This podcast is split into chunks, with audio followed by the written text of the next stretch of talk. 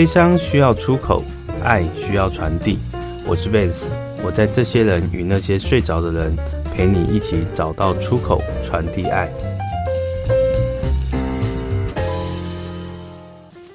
欢迎收听这些人与那些睡着，我是 Vance。呃，癌症令人为之色变的这个疾病哦，根据国民健康署最新的统计数据哦，平均四分十九秒就会有一个人罹癌。与癌共处是每一个人都可能面临到的课题，而台湾癌症基金会每年都会办理十大抗癌斗士的甄选活动，今年是我们的第十七届。然后今天很荣幸邀请了本届的抗癌斗士来上这个节目专访，跟大家分享癌后呃恢复回归新生活的这个一些心路历程，相信绝对是非常宝贵的经验。啊，欢迎欢迎我们本集的特别来宾唐玲玲小姐。Hello，你好，Lance 好，okay. 我是唐玲。OK，对于谢玲玲这个名字而言哦，我相信 对于大多数的听众都会比较陌生，但是换了一个名字，大家都会知道她是谁，就是我们的知名艺人唐玲唐小姐哦。那我们就你叫我谢玲玲，我会很紧张哎，因为从。从我开始用艺名唐玲之后啊，很少人会这样叫你，很少，而且如果叫到谢玲玲，哎，坦白讲都没好事，这么严重啊？当然啊，因为你只有去看医生才会用本名嘛，哦、或者是你去那个银行啊，嗯嗯嗯、要缴贷款那种才会用本名啊。平常就是工作上面或者是认识的人都都就是会用唐玲这个字、啊、这个名字。啊啊了解，像比如说在路上走路的时候，突然有一个人叫你的本名，你应该也吓到。我想说谁？是谁？应该就是熟人才会这样叫。同学吧，可能同学啦，少部分。嗯。那我们的那个呃，唐玲，她之前玲玲之前她是呃，就是我们这一届的生命斗士的甄选嘛，有甄选上你们这十位。呃，台湾癌症基金会就是在每一年都会去甄选，就是十大的抗癌斗士。是是。那我很幸运，就是有被评审看到我的生命，然后我也觉得很开心有，有有另外一个力量可以来对抗癌症，然后也在任期之内，因为我们每一年都有嘛。那十大抗癌斗士呢，在任期之内就是去宣导防癌、抗癌、健康知识等等。OK，那你是在什么样的情况发现你自己身体不舒服，然后去检查或是怎么样才发现这个问题呢？嗯。我一直以来都是很很认真在工作，然后像我们演艺人员都是很忙。然后我是有一次在练习跳舞的时候，然后我肩膀受伤，所以呢，我就去看这个加医科的医生，然后他就开止痛药跟呃肌肉松弛剂给我吃。然后我吃了那个止痛药之后，我觉得我的胃怎么怪怪的，颠颠，有种异物感，然后有点痛痛的。于是我就去照胃镜，然后我就发现我的肚子里面。里面有个胃癌，嗯、uh -huh. 嗯，就这样。哎、欸，当天就就发现了耶，对啊，因为他其实癌症就是恶性肿瘤，还有说那个状况是不好的，还是怎么样？哦，那个时候医生就是在我从那个麻醉里面醒过来。他就跟我讲说，嗯、呃，谢小姐，那个麻烦到诊间一下、嗯。然后我就昏昏沉沉的，还迷迷糊糊，我就去诊间。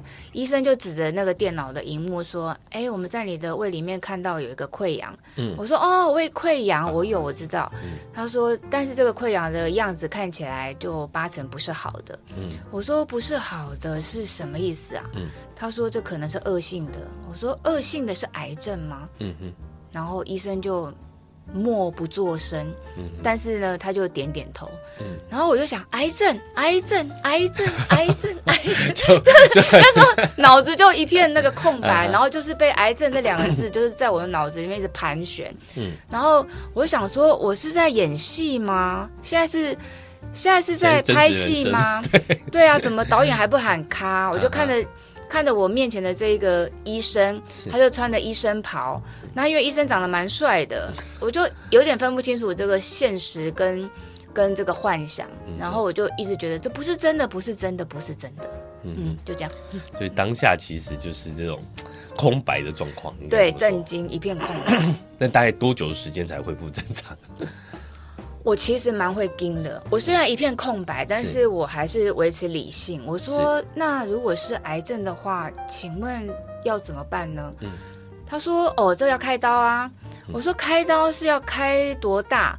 他说：“就是在你的肚子里面开一个。”他就用手比一比，说：“大概呃十几公分吧。”我说：“十几公分，在我肚子开一个刀不行，我不行，我不能开刀。”uh -huh. 然后他就很疑惑，他说：“这还能治啊？为什么不开刀？”嗯、我说：“我没有办法开刀，我我不可以，我这样开刀我不能穿比基尼。嗯”然后医生就有带着那个疑惑跟觉得很意外，我怎么会有这种回答？对啊，应该身体健康赶快处理比较重要。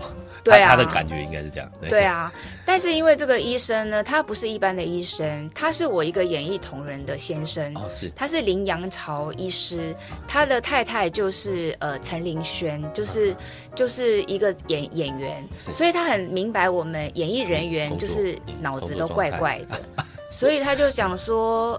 呃，这个还能治啊？其实还还是还是要治的。是，我说我不管嘛，我就不想开刀嘛，我不想要，嗯、我不想要我的身上留疤。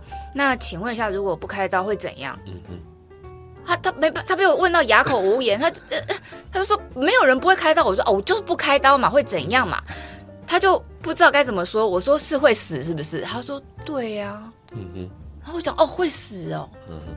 会死哦，会死哦，就 一样，就是那个死亡的感觉，就在我对，在我脑海里面就就就是好像那个余音绕梁这样子，会死哦，死哦，死哦，死哦，真的很戏剧的感觉，对，哎，对对，就是这么戏剧化。然后我就因为那个呃胃镜，它有做一个切片，然后切片下来呢需要去检验，所以在最后确诊之前呢，就是。还有一一段空窗期，嗯，所以在那段空窗期呢，我就我就很不敢相信，这我跟癌症怎么会有关系？我这么健康，嗯、是，我一直以来都很健康，连感冒都没有，然后就是每一天就是很认真在工作，是，然后讲说，哎，怎么会得癌症呢？嗯哼，不应该是我啊，我很健康啊，而且我人这么好，对不对？应该好人要有好报啊，怎么可能会得癌症？嗯嗯，了解。后来你决定。是什么样的原因让你决定说要接受他的治疗方式？哦，我其实就是一直很疑惑嘛。嗯，那后来确诊之后呢，我的工作都还继续在演出。哦，是不舒服还是去工作？还是要工作啊。然后就是有排排一些表演。那我记得有一次我在台上唱歌跳舞的时候，我就发现台下的人，我发现台下的人，哎，有些人我认识，我就看着，哎，这个人会说谎。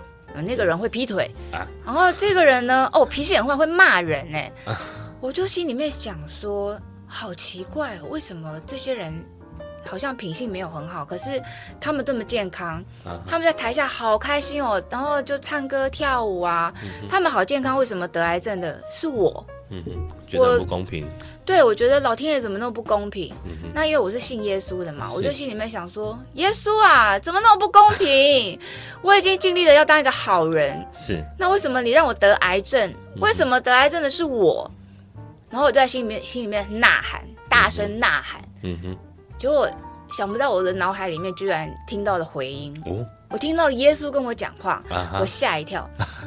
然后我不是在呐喊说为什么？对，他跟你讲些什么？那个声音就跟我讲说，因为他们得癌症，他们就是死路一条。但是你得癌症，你不会死，你会全然得到医治，而且还要为我做见证。啊哈！我听到这个声音，我就说，哦，哦，原来 呀，哎哎，真的有神哎，神跟我讲话哎，而且 神要医治我哎，然后要我为他做见证哎，我心里就想说好。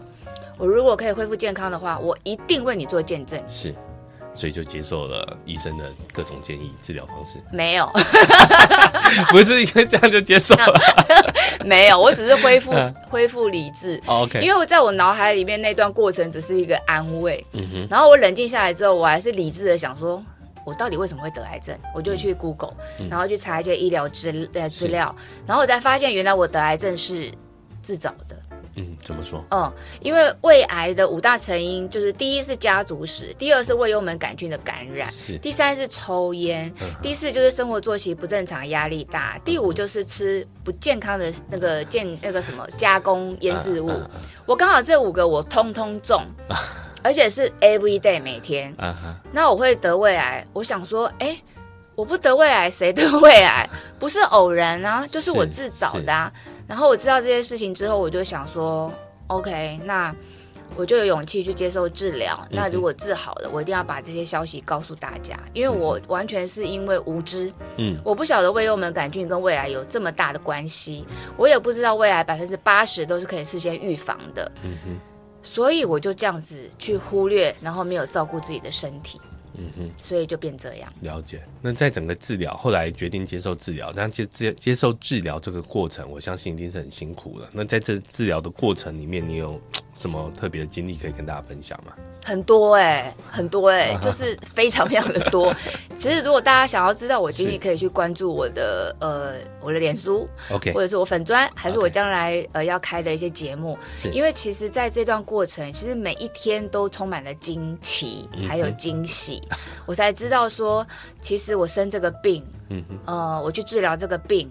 它不是只有表面上或者是一个身体上面的病而已，我心里是有病的。嗯哼。然后我就一点一滴的把我的病身心灵慢慢的治好，然后我破、嗯、我破碎的心就一块一块的这样子去把它愈合起来。嗯。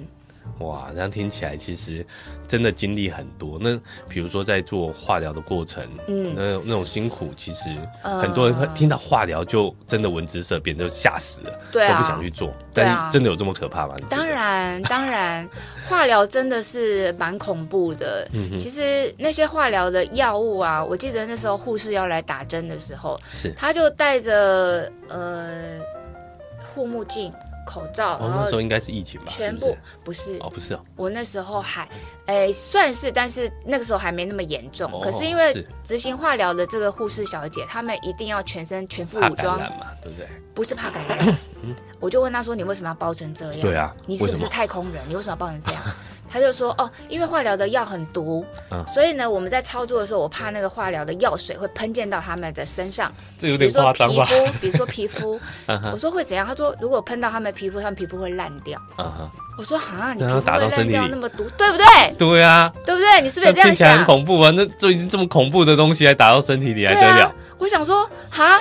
你你连喷到你都怕烂掉，你还打到我的身体里面，全身在运作，那那那这什么概念？我真的不太明白，啊，所以我很害怕。然后我听人家说嘛，就是在还没有还没打针之前，我就常常看到人家化疗的副作用啊，嗯，头晕啊，想吐啊，掉头发啦，全身就是黑黑的啊，然后就是一累累要死不活的，没办法站起来，想吐嘛，嗯，然后。这些医生都有跟我讲，就是我知道，说我当我执行了化疗之后，我就会有这些副作用，嗯、可是我还是非常的害怕。嗯、然后那个害怕其实是心理的，就是在还没有打进去之前都是心理的害怕。是。那我我觉得在治疗过程当中，对我最大的最大的挑战就是疼痛跟心理的害怕。嗯。然后我我我那个时候就是找牧师为我祷告。哦，所以是宗教力量支撑的。帮你支撑的。对，对，就是我记得那个时候呢，我自己已经无法相信我自己的祷告，所以我就拜托牧师，我说牧师，我在化疗的时候呢，你每一次化疗你都要为我祷告，嗯，然后牧师就说好，嗯，然后然后我就在第一次祷告，我就体验到了祷告的力量，因为我那时候不是很害怕嘛，我全身就是。发抖，发抖，发抖，然后抖抖抖抖抖，好像抖到脑子这边。嗯、那那个时候，医那个牧师就跟我说，他就用祷告词嘛，亲爱的耶稣，求你呃医治唐玲，然后让他可以怎么样，巴拉巴拉巴拉讲讲讲讲。讲到后来，他讲说，我们要奉耶稣基督的名来断开，嗯、然后让唐玲身心灵里面的恐惧要离开。嗯、他那时候讲离开的时候呢，他手这么一撇，我就觉得，哎，有一股力量从我的身心里面。嗯离开了一种感觉，嗯嗯嗯嗯、一种一种不舒服的那种捆绑，就从我的身心里面，就是身心灵里面跑出跑出去了。嗯哼，然后我我就发现全身好轻松，嗯嗯、然后心情很快乐。哇！我就笑哈哈的打了我的化疗，这么厉害，哈哈大笑哦！我就觉得好快乐、好开心、好轻松，然后我才知道说，哦，原来。原来那个身心里面没有惧怕是这种感觉，嗯，因为我小时候就是有家暴嘛，然后有呃有一些被遗弃的恐惧在我心里面，已经沉积很久很久了。嗯，然后在化疗那个时候呢，所有的害怕都已经已经就是全部集中，就是要要已经快要爆掉了。然后直到那个牧师做了那个祷告之后，那个恐惧完全就离开了。哇！那离开之后呢，我不是哈哈笑，是哈哈笑呢，我就开始又恢复冷静了。我就问那个小姐，我说：“ 哎、欸，护士小姐，我想问你哈，那个化疗要打到血管里面，你说那么毒，那你打到我血管里面，我不就很危险吗？”嗯，结果护士小姐就跟我说。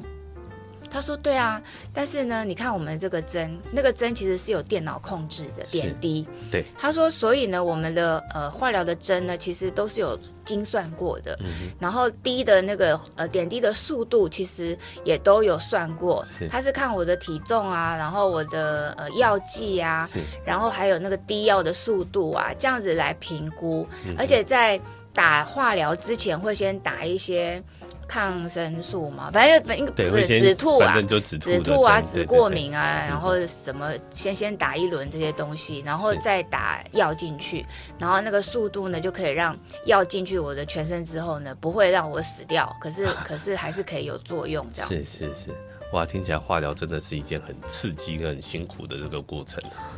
蛮蛮是的啊。OK，、啊、好，因为时间的关系，我们等下下一阶段再回来继续请我们唐玲来分享一下在整个治疗过程的这个部分。那我们待会回来，拜拜，拜拜，欢迎回来。这些人与那些睡着，我是 Vance。啊，刚刚我们听到啊，就是。这个化疗治治疗的过程其实非常的刺激跟辛苦哦。那我相信在治疗这个过程中呢，那个身心灵这种不舒服的状况一定有，但是你还是要回归到正常生活啊。那再回归正常生活，在面对这种不舒服啊啊、呃，你都是怎么样去应对这样的心情跟处理这样的生活的状态呢？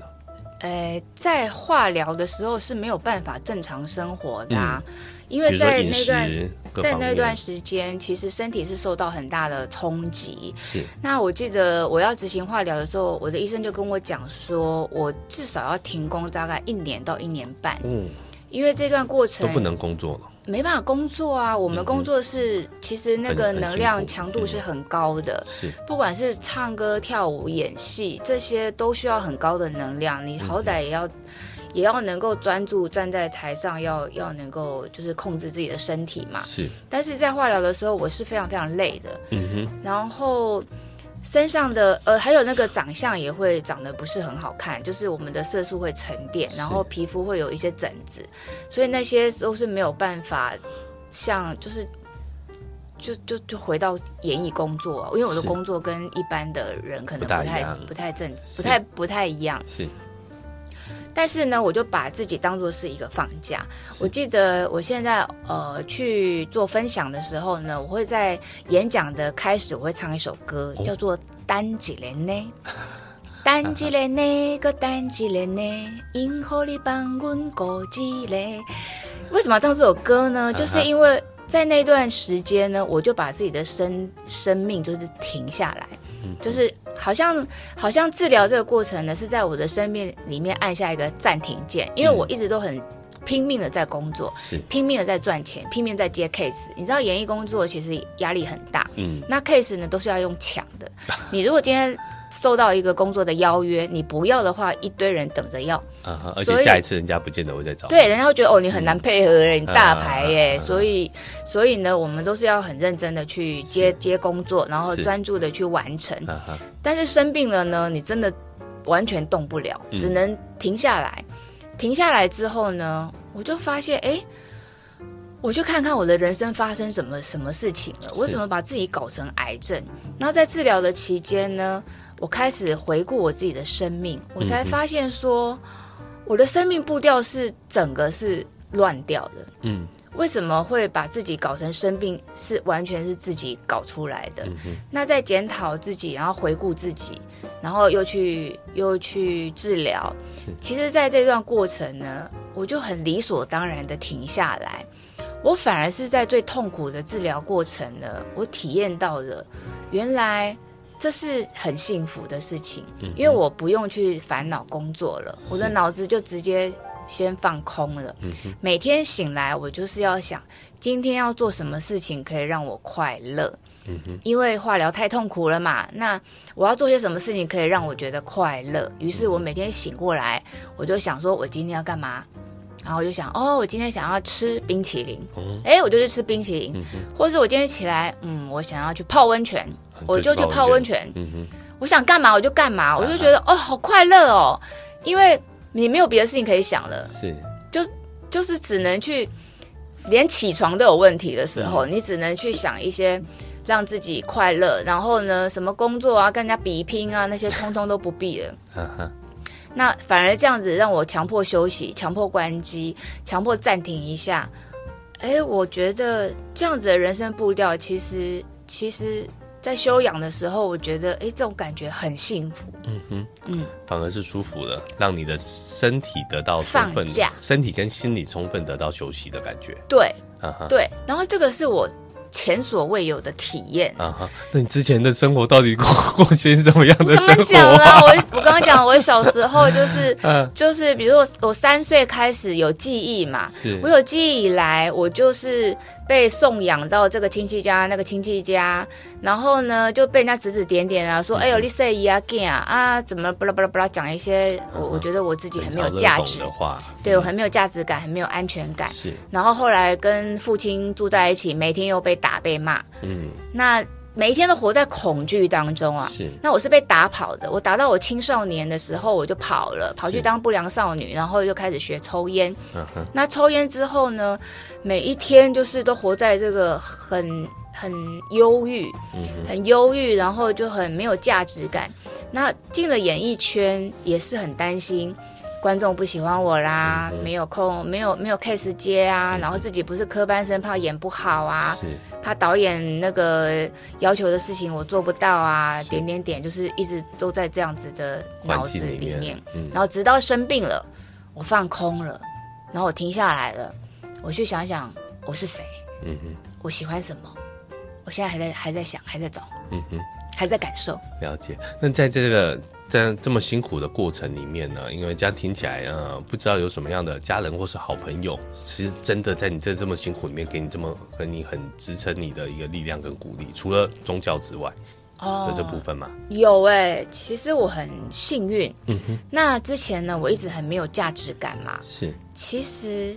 我好像不需要这么没有价值感，当然，因为在我生病之后，我发现我身边的、身周围的人，他们都蛮愿意出来，就是帮助我。嗯、这跟我想的不一样哎！我本来以为说，哇，我要是得了癌症，会会我要被人家知道，对，我会被人家笑，我会想说，哎呀，你活该，你报应得癌症，然后因为你很坏，然后或者是说啊，你给你个吸吸，因为你可能没价值。嗯、我发现这都我自己，应该不是这样吧？对，这是我自己想的。嗯然后我发现说，哎，我得癌症的时候，其实，其实我身边的人都很愿意帮我，呃，比如说，嗯、呃，有钱的出钱啊，有力的出力啊，嗯、可以陪我的陪我啊，陪我吃饭的，陪我去玩的，然后帮我就是打点这个医活。医疗的关系，啊哦、因为我不是没有什么医疗资资源吗？是，是那我不懂这些医疗，那其实懂的人他们就会跳出来跟我讲说，哎，这个医生那个医生，嗯、哪个怎么样怎么样，还是那么多好朋友来帮你啊。呃，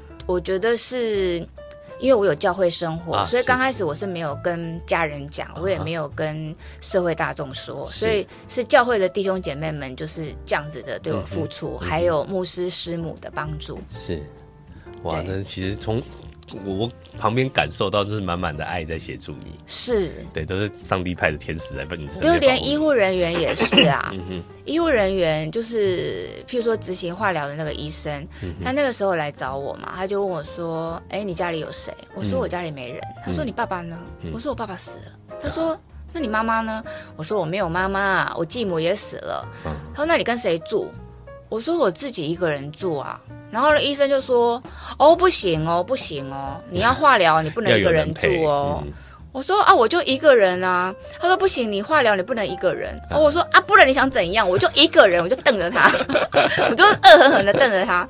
结果他就把手放到他的口袋里面，拿出一张名片给我，他就说：‘好，这是我的名片。你将来化疗的时候，如果你有任何情形，你可以随时打电话给我。’哇。”然后我当时就觉得，哦，这医生怎么那么好？对啊，怎么这么好？对，这医生怎么人这么好？就是我觉得他就是上帝派来，就是要鼓励我去治疗的。是。然后我也在这个治疗的期间，其实说真的啦，我我那时候想说，哎呦，你这个医生，你把私人电话给病人，你不怕病人就是去骚扰你吗？但是坦白讲。其实很少，几乎啦，没有人会这样做啦。嗯，我都已经很不舒服了，我还去骚扰你干嘛？对，会不会这样想？正常人是不会啦。那我我在这个期间，坦白讲，也只有呃一两次，就是真的在化疗之后有一些紧急的状况，嗯、然后我我才联络他一两次，哦、对，嗯、然后才。因为有时候判断就是化疗之后回到家要看看什么情况。嗯、那有一次我发烧，啊、我发到大概就发烧嘛，我就问医生说：“哎，医生我发烧哎，那要怎么办？”嗯，然后我也不知道，因为那个那个那个什么卫教单有说，如果回去发烧的话，要回去急诊。嗯。要回去就是挂急诊，是。可是我想说，我发烧啊，那请问一下是几度要去挂急诊？嗯哼。我就有一点就是不太知道怎么判断。嗯嗯、后来医生跟我讲说，如果超过三十八点五度，就去挂急诊。嗯、然后我就哦，后来就看看看，量量量量量量，哎，三十九了，然后赶快去挂急诊了。就这样。OK，这样子就是医生其实真的还蛮关心你的。对啊，对啊，医生其实我觉得。好的医生很重要，嗯、也也是给大家很重要的建议，因为我们生病真的是要找医生，是那要找到一个你会相信的医生，嗯，然后也去相信你找的医生，这样子才会有好的医病关系。是如果你对你的医生有怀疑，那我就奉劝说你去。找一个你相信的医生，OK，因为那个力量会更大。不一样，嗯嗯，嗯有没有一些特别的呃，对你有效的康复方法，或是一些活动，在你在治疗过程里面？比如说你刚提到说，我可能不舒服，我想要让自己开心，去泡温泉啊，或干嘛？有没有一些什么事情让你特别在做了以后，对你整个在不舒服的状态是得到很大的改善？比如说去教会或是什么之类的？嗯，见招拆招，哎，真的，因为我是一个蛮多变的人，然后每一天的感觉也都不太一样，那我就去关照自己的心，uh huh. 关照自己的心，然后去思考自己当下需要什么。Uh. 比如说，我有一阵子就哦，就大概做了第二次化疗吧，我就觉得我、哦、化疗真的太辛苦了，嗯、我觉得太累了，我一定要好好犒赏自己。于是呢，我就给自己一个心愿嘛，我想说，哎，嗯，在下次化疗之后，我要出国出去玩，嗯哼，或者是我会我会想一些犒赏自己的一些事情，是，比如说，我觉得我呃通过这个考验，我要我要干嘛？我要我要给自己买衣服，嗯，或者是我要吃大餐，还是说我要呃去龟山岛？反正就是我就是去。给自己一个梦想，然后，然后自己达成了一个考验之后，我就去完成，奖赏自己一下。对，啊、对，我觉得这个东西对我蛮重要的。是，嗯，它会增加我自己的自信心，嗯、还有勇气。嗯哼，那那在这个过程里面，其实都是这样子一步一步这样支撑我过来。嗯哼，那有没有什么特别就是？刚刚有说去龟山岛这件事情，我蛮好奇，就是还没生病前，你完全不会想要去龟山岛？有啊，我之前就是，哦、其实我常常，我以前主持旅游节目嘛，所以是台湾大概已经玩了三圈了，都去过了。可是就是都是去工作，而不是纯粹不一样去玩。嗯，嗯出国也也几乎都是因为工作吧，嗯，比较少说有。纯粹为了自己开心而做的事情，啊、所以现在我就会我会去做一些纯粹我自己开心，不、嗯、不带任何目的。嗯哼，我这样听起来真的就是做自己快乐的事情，真的很重要。哦，还有，嗯。还有就是我在生病之前，我是很压抑的，uh huh. 很隐藏的，很爱面子的。但是我现在呢，就不再压抑自己，然后很敞开。Uh huh.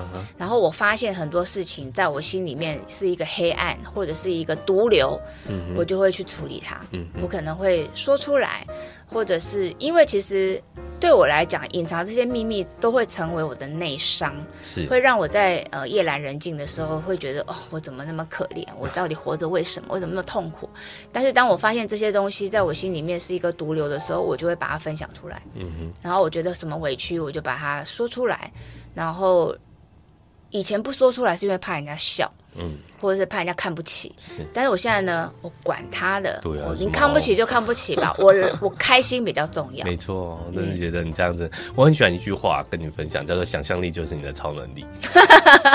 这个算是一个童言童语，但是这个超能力哦，取决于你相信什么。你往坏的地方想，那个超能力就是让你越来越糟。是，但你往好的方向想，那个超能力真的会帮你的生命变得越来越好。哦，这个很重要，嗯、这个很重要。就是，哎，我也会在很多的嗯经历很多的呃痛苦啊，或者是很多的不舒服的时候，我会在里面找一些隐藏的益处，嗯、因为我相信呢。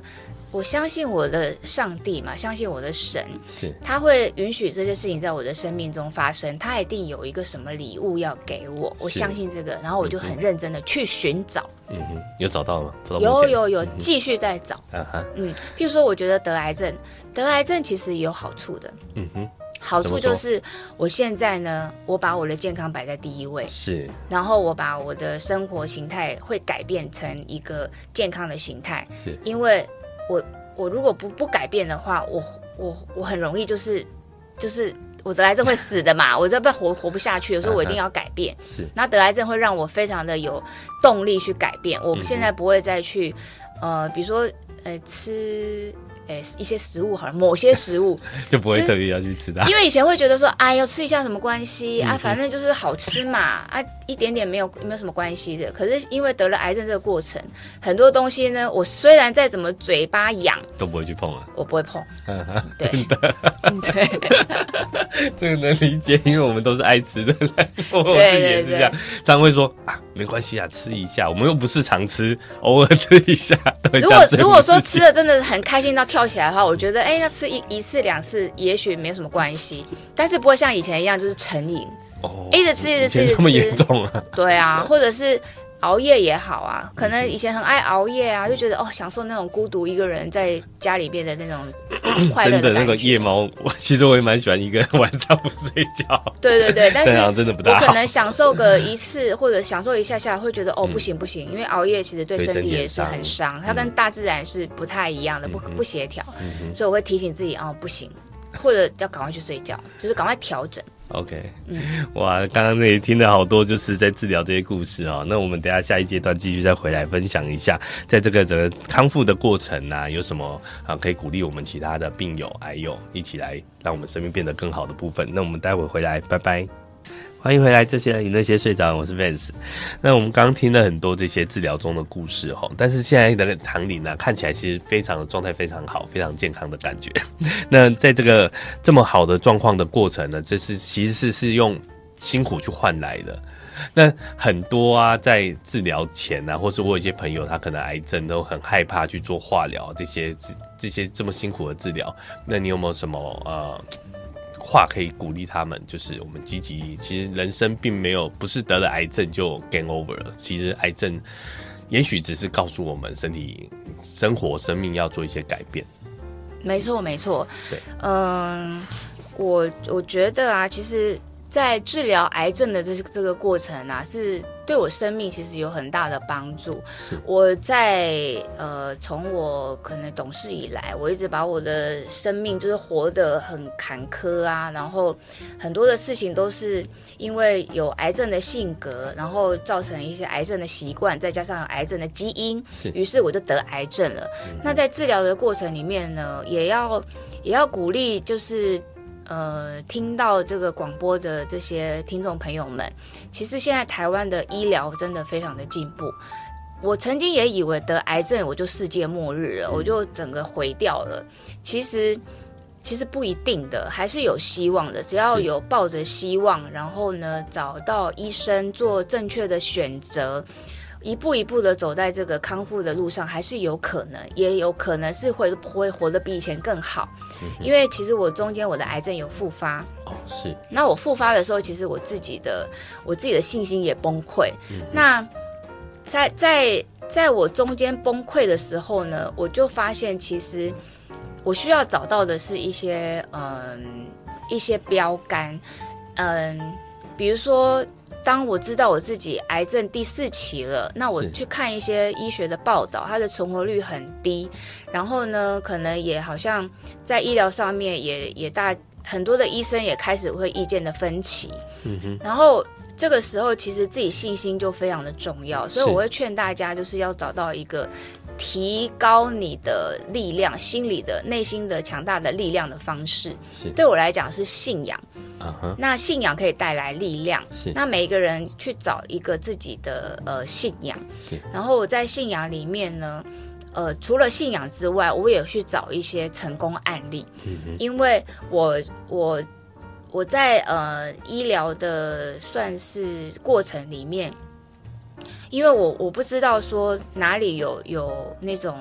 呃，癌症四期还可以活得很好的人，所以我开始去寻找，然后我从我从网络上找，我从有些人公开出书的人地方去找，然后我找到了，其实有好几个，不是不是说得了癌症四期就一定是死路一条，还是有人活得很好的。那这也是我一直要站出来跟大家分享的原因，因为我就是那个。现在我现在是癌症第四期嘛，那以国健署最新的统计率就是百分之四点五的存活率，在五年里面，对。那我当我看到这样子的存活率，我当然会很害怕。是，所以我需要一直的去支取勇气，从内在去寻找，也从外在去支支取，然后要找到跟我一样是四期的癌友们。然后有些人他们怎么活下来的，我会去跟他们聊天，然后我就去去找他们的经验，他们怎么吃，怎么睡，怎么运动，怎么去调整自己的心理状况，等等等。然后我在这个过程里面呢，我发现有几个共通点。是，就是这些人呢，他们都一定是保持一个很有力量的乐观，嗯，他们也都不恐惧，嗯，不恐惧哦，因为我是一个很。很没有胆子的人，所以我发现恐惧是一个很很会，因为很多癌症的癌友是被吓死的，被自己吓死啊？呃，不一定，自己很多，因为癌症的治疗真的很吓人，嗯，然后癌症的那个呃，反正很多的事情都很吓人，所以所以恐惧呢是一定要对付的，嗯，然后然后你就要找一些事情让自己可以内心的强大，嗯，那其他就是吃啊。也要吃得好啊，睡得好，还有睡觉也要睡得好，嗯、然后还要运动。是，嗯，这些都是很重要。饮食的部分，你有做什么样的调整吗？我很好奇。呃，我现在就是吃一些比较圆形的食物，哦、是，就是一些加工的啊、腌制的啊，或者或者是不太健康的东西，啊、我就比较不会去碰。是，然后我自己会煮一些简单的食物。是，然后当然营养补充品也是需要的。现在因为有一些。我的胃有切除，然后我的身体有跟，就是我的子宫卵巢也是一并移除，所以我马上进入更年期。那这些对我的身体都有很大的冲击跟变化。那有很多的东西是我自己的身体不能制造的，所以我就要从外面去补充去补充。是。然后对自己的健康的监督也很重要。嗯哼，那这些在每一天的过程里面，都要提醒我自己要活得很开心、很快乐。然后我也要一直的去分享。因为这样子会分享的话，是等于是帮助自己，也是帮助别人。嗯，大家看到我现在的状况，觉得很好。其实同样是癌友的人会有信心。嗯，像我现在有收到很多很多的一些疑问，癌友们对我，他们因为他们在，他们现在可能正在治疗当中，他们会想要知道说有没有有没有治完的是会可以恢复正常的，会好起来的。其实，其实。这些都是需要有证据。那有些人他他们可能写信来给我，或者是 email 留言来给我，我都会很愿意的去回答。好棒，嗯，因为因为我知，因为我当初也是这样子啊，我当初也是去找一些一样是癌症四期的人啊，然后他们他们怎么走过来的，他们这样回答我，或者是他们出书，我都会去买来看啊。因为当我在化疗每丁每当的时候，对，我就看到说哦，这些过程，哎，他也有哎，嗯。那个时候他每叮每叮当，然后那个掉头发，哎，他也有哎，可是他现在很好哎。嗯哼。那我就会从这个过程里面，就是得到安慰，还有得到力量。嗯哼。的确，我我在看我妈在治疗那个过程后期啊，她其实跟有些就是 同病房的这些大姐们。很有话聊，每次去啊，我去看他的时候，他就跟旁边聊得很开心，他就跟我说啊，隔壁那个住哪里啊？那怎样怎样怎样，变成好朋友那样子。是啊。然后私底下看他也跟他赖来赖去。是啊，因为互相的支持鼓励很重要。很重要啊，就就是有一点抱团取暖的概念嘛。因为有些东西是不是癌友他们是没有办法体会的。嗯。而且不但没有办法体会，可能呢，我们也会觉得啊，你们就是不懂嘛，嗯、因为没有经历过那些。说实在的，那个 我们听起来有时候会觉得是个风凉话。比如说有一些呃，当当我当我在治疗我不舒服的时候，我可能我可能脸我笑不出来，我可能就是不开心，我因为因为我就是就真的不舒服，就不舒服嘛。对啊。然后旁边朋友会觉得说。啊，你干嘛这样板着张脸？啊，你快快乐乐也是一天，难难过过也是一天，你为什么要这样子呢？你为什么不选择快乐过日子呢？我就想说，我瞪着他，我想说，谁不想要快乐过日子啊？啊，啊，现在就是笑不出来嘛，你们很奇怪耶。是真的。对，但是所以这种话不是应该是一个，嗯、呃，就是就是呢，当你要安慰别人的时候，如果你自己没有这样子的过程，其实、呃、说实在也不。这样子也不能怪他啦，其实他没有真的体会过。那其实我们更应该是学习如何去陪伴跟体谅就好了。呃，也是可以这么说。那当然呢，假如是比如说我们自己可能走过这个过程，这话是我们自己的体验的。嗯、我像我现在我可以讲说，哎，说实在的，我这样很痛苦的过一天也是一天，我快快乐乐过一天也是一天。是，那我当然要选择快乐过啊，这是我自己的体验，而不是。一个没有生过病的人来这样子来、嗯、来，可能要来呃教育我，然后告诉我，我觉得那个听起来感觉是完全不一样的。真的，这个我能就是充分理解，因为在陪伴妈妈的过程，其实其实真的就是这样子。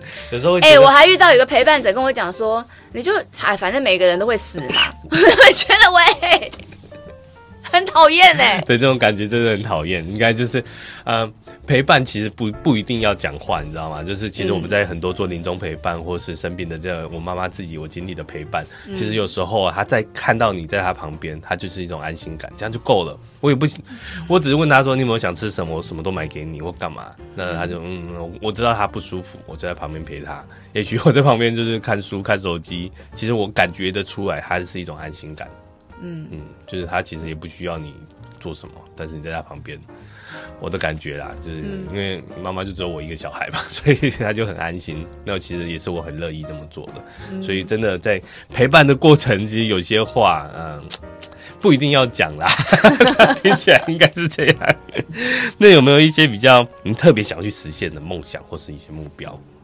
哎，我现在正在学习。嗯，嗯，其实其实呢。在去年嘛，去年那个金钟奖的那个时期，因为我已经有因为治病的关系，有一段时间没有好的作品，所以我就没有被邀请去走金钟奖的星光大道。嗯嗯。然后那个时候呢，我就想说，哦，我也有点想要走星光大道，哎。可是就目前还还不行嘛，于是呢，我那时候就看到有那个台湾癌症基金会的那个抗癌斗士甄选，是。我脑子就浮现说，哎，我好像知道，就是如果得奖的话会带上一个那个红彩带，啊、我心里面就想说，好，那我要去参加这个比赛，嗯，因为假如我被选上的话呢，我一定要把那个颁奖典礼当做我的。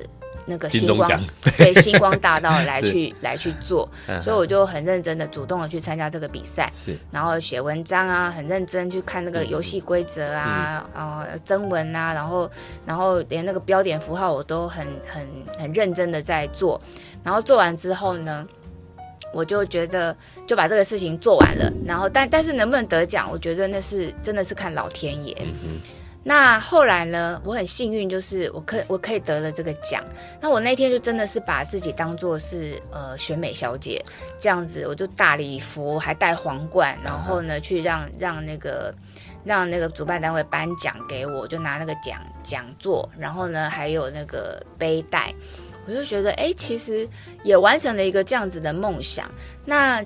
因为在抗癌斗士的任期里面呢，我也觉得，嗯，那这段期间我就好好的把自己健康顾好，好好的做复健，然后一方面呢，也把自己的这些健康的呃知识、知道的一些呃保养自己的生活方式啊，或健康的生活方式，还有一些养生的、抗癌的、防癌的一些一些资讯来跟大家分享。是，那现在就是在做这些事情，我觉得非常的有意义。嗯哼，然后也可以把这个。嗯，我觉得就是把这些健康的能量去感染给别人。是，嗯，呃，大概这四十分钟来的就是唐宁的分享啊，其实让我感受到他其实现在能量很饱满。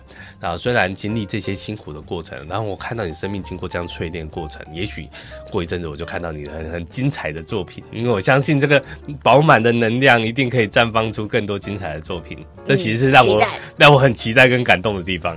嗯，就是看到看到他现在的过程，其实真的是，所以嗯，有好作品真的要找 找唐宁来，我相信他一定可以把它诠释的很好。因为其实现在这状态，其实我虽然很辛苦啦。就是我这些癌症的朋友或干嘛，我们看到是真的是辛苦这一面，嗯、但是因为这样子很勇敢的走过来以后，反而看到这种生命的饱满，这是我觉得很难得的地方。对，我觉得在这个治疗的过程，一方面也修复修复了我的心，是一方面也扩张了我的境界。